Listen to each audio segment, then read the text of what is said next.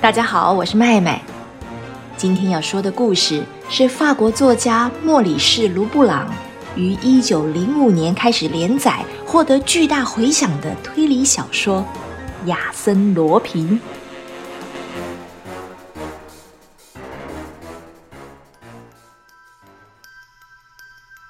亚森·罗平是个怪异的侠盗，只针对富豪作案，却对贫苦的人民特别慷慨。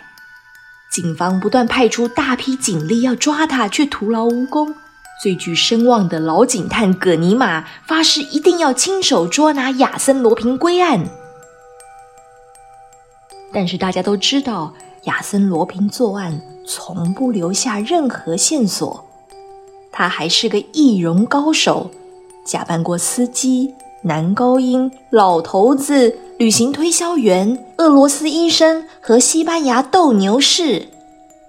据说有一夜，他潜入肖尔曼男爵家，什么也没偷，只留下一张名片，上头写着：“等你的家具换成真品，亚森·罗平再来拜访。”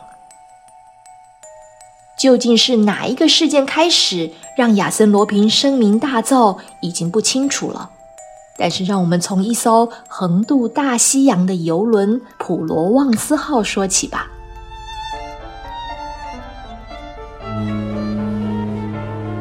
这艘顶级豪华游轮航行速度极快，设备先进又舒适，乘客们都是出手阔绰的绅士淑女。船上精心安排了许多娱乐活动招待大家。航行第二天，狂风骤雨的下午。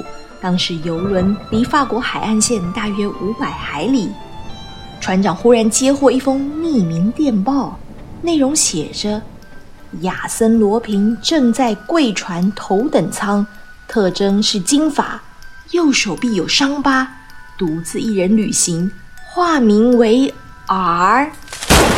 讯息只收到这里，阴沉的天空忽然轰隆一声雷响，造成电波中断，就再也没有下文。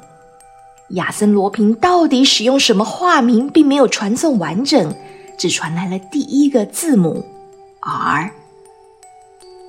虽然这个消息应该保密，但是亚森·罗平就在这艘船上的消息无论如何也瞒不住。很快的，所有的乘客都在讨论这个话题。拥有众多追求者的内利·安德道恩小姐深锁着眉头说。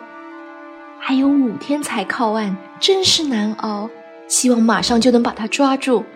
当德莱奇先生，您跟船长关系特别好，难道没有听到什么消息吗？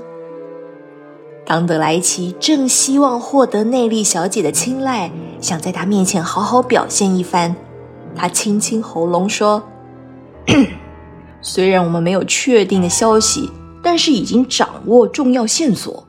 第一。”亚森·罗平化名为 R 字母开头的人。第二，他独自旅行，乘坐头等舱，而且一头金发，右手臂有伤。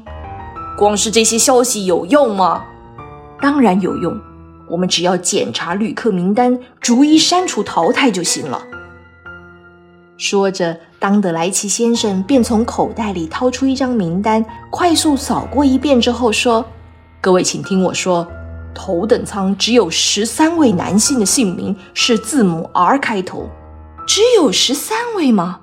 没错，而且其中九位与家人或朋友同行，仅剩下四位是单独旅行。第一位是拉维尔侯爵。内利小姐接话：“拉维尔侯爵是大使馆的秘书，我认识他。”那么第二位是罗松少校。立刻有人回应。罗松少校是我叔叔。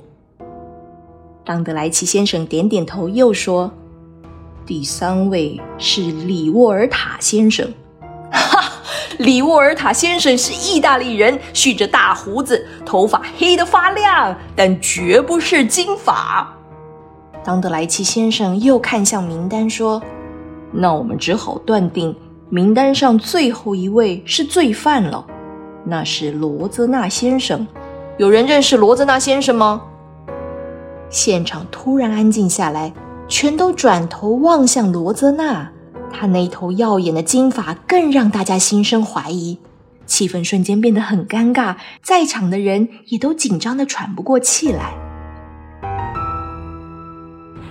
罗泽娜紧闭嘴唇，看着四面八方投射过来充满警戒的眼神。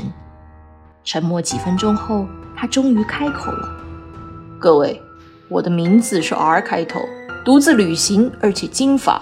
按照推论，我也赞同应该把我抓起来。”内里小姐为了化解尴尬，便问道：“不过，罗泽纳先生，您的手臂没有伤疤吧？”罗泽纳毫不犹豫地卷起袖子，露出手臂，然后故作轻松地笑笑：“呵，的确少了个伤疤。”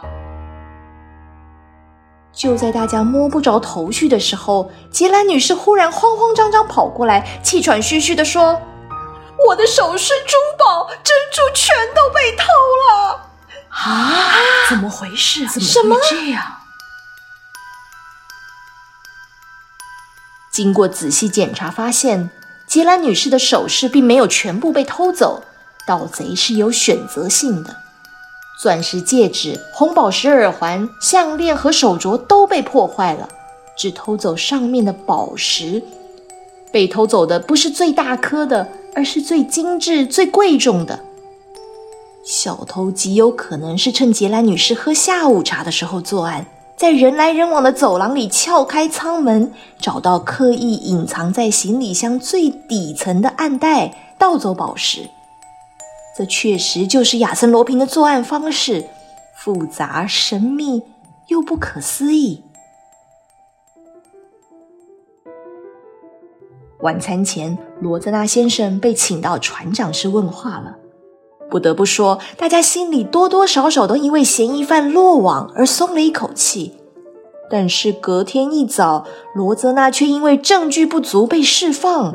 他是波尔多一大富商的儿子，证件全都符合规定，查不出任何问题，手臂上也没有伤疤。但是不相信的人依旧不相信。罗泽纳为了证明自己的清白，决定亲自动手揪出凶手。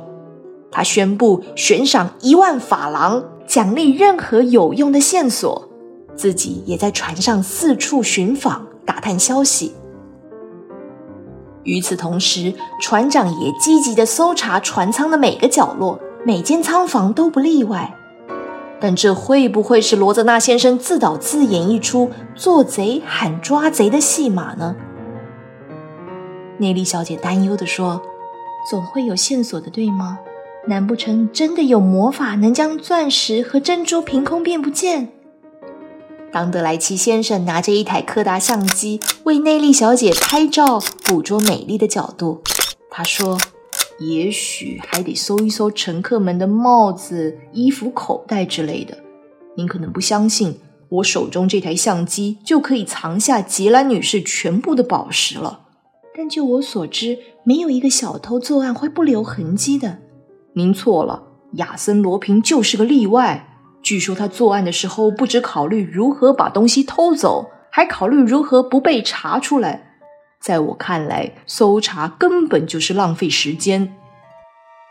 果然，连续两天大动作的搜查毫无结果。不仅如此，船长的手表也被偷了。船长生气的派人更加严密监视罗泽纳，而且盘问他好几次。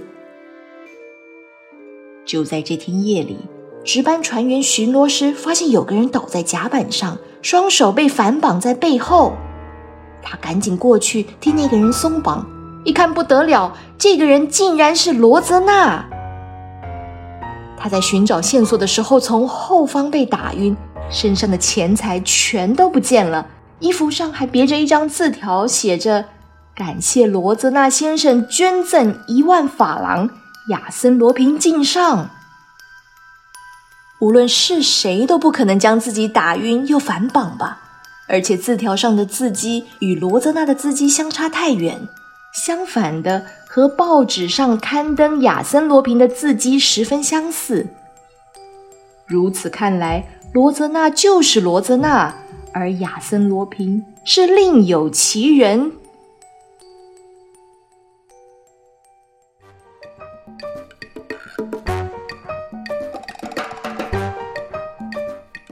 亲爱的听众，亚森罗平的真面目是谁？会不会在船上被揭穿呢？更多精彩的剧情发展，请锁定下一集的故事。祝您平安健康，拜拜。